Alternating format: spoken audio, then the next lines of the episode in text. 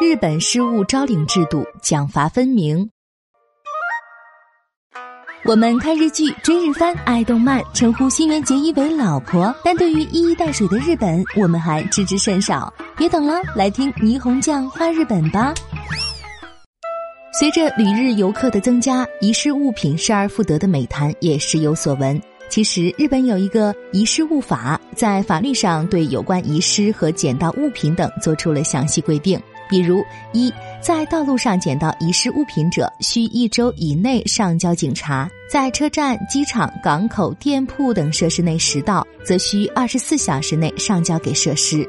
二，在上述期间内上交拾到的物品者，有权从物品遗失者处获得遗失物品价值百分之五至百分之二十的金钱作为酬谢金；设施内拾到的物品，则与设施折半共享酬谢金。也就是说啊。该设施和个人各获得遗失物品价值的百分之二点五至百分之十的酬金。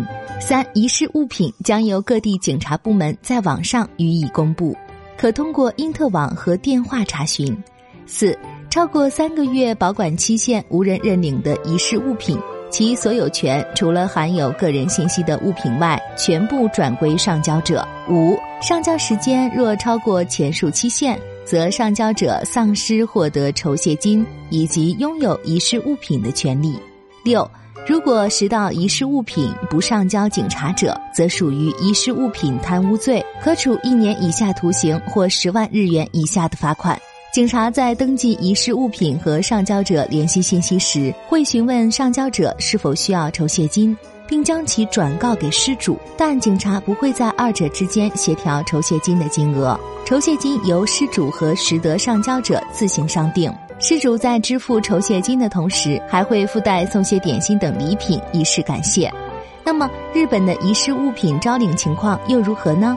日本各地的警察部门都开设有失物招领专业，民众可以查询到丢失的物品。就拿东京来说，二零一七年东京报失的遗失物约为一百零二万件，上交的遗失物为三百九十五点八万多件，上交数约为报失数的约三点八八倍。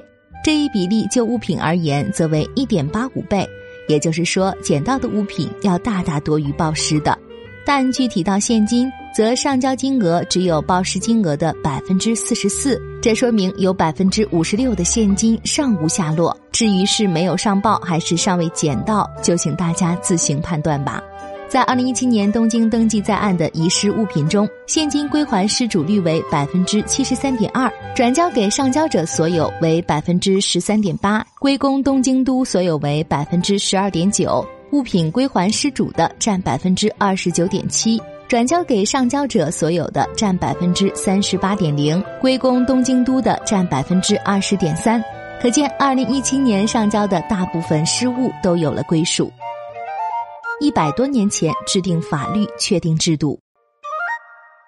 日本有关失物招领的立法最早是在一八九九年，也就是距今一百一十九年前。当时的明治政府制定了日本的第一部有关遗失物品的法律《遗失物法》。这一法律一直沿用到了两千零六年，才与时共进的做了一些小的修改，比如在网上公布失物与查询系统具有个人信息的物件不得转换拥有权等。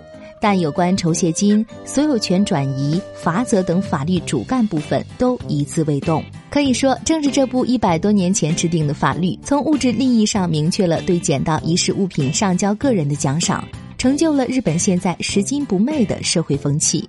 我询问过日本同事，他们都表示，捡到遗失物品会交给警察，并且不会要酬谢金。另外，现行的遗失物法还规定了遗失物的保管日期是三个月，三个月后若失物无人认领，其所有权就归拾得者所有。比如你在电车里捡到了一笔巨款，交给了派出所，派出所会按规定发布失物招领。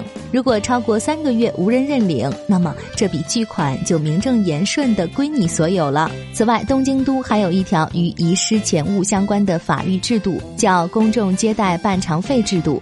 用中文来说，就相当于公众接待。当你丢了钱包、身无分文、没钱乘车回家时，可以向警察申请借钱作为交通费。金额通常在一千日元以下，相当于人民币六十来块钱，但你日后必须归还，不还者可按诈骗罪论处。不过需要注意的是啊，这条规定是东京都警视厅制定的。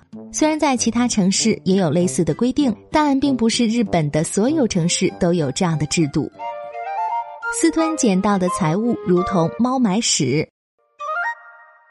就是在最近，有朋友在微信朋友圈发了一条消息，说去澡堂泡澡时发现钱包没了，淡定回忆后去超市服务台询问，果然有人拾到交到了服务台，这才是雷锋所向往的和谐社会。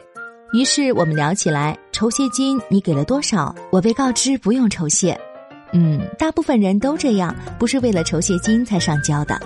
是啊，我几年前在超市停车场也捡到过一个大钱包。交给了超市服务台，这次我的钱包失而复得，也算是积德的回报吧。好制度让坏人变好，好人更好。那我肯定是后一种。在日语里有个词写作“猫粪”，因为猫咪有埋便便的习性，日本人便用这样的一个词来表示把拾到东西归为己有的行为。由此也可以看出，除了法律上的约束外，私吞捡到的钱财这种行为，在道德上也受到人们的鄙视。